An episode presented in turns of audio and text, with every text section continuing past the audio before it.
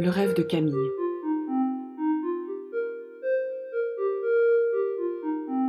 Je suis au milieu d'un salon tout en longueur, à côté d'une table ronde en bois sur laquelle se trouve un bouquet de fleurs. Je discute avec d'autres personnes. Je ne sais pas s'il s'agit de ma famille ou d'amis. J'ai un mauvais pressentiment.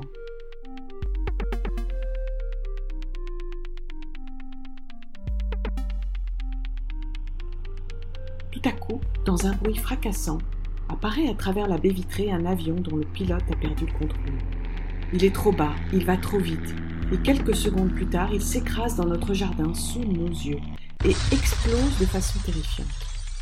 Dans un sursaut de lucidité, nous nous jetons sur le sol le plus loin possible de la baie vitrée qui explose à son tour.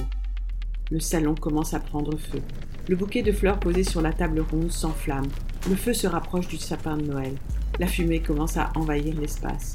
Je ressens une forte panique, un mélange de peur et de nécessité de prendre très vite les bonnes décisions.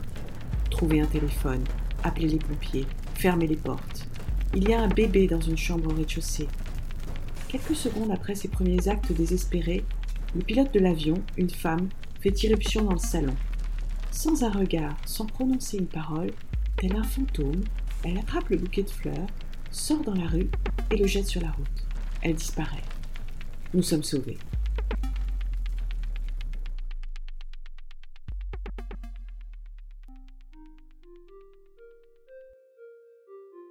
Camille nous écrit ensuite.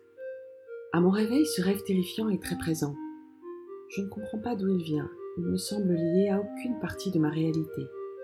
À moins que la présence de l'avion s'explique par ma nouvelle vie rurale marquée par l'absence de voitures, où les seuls bruits de moteur viennent du ciel.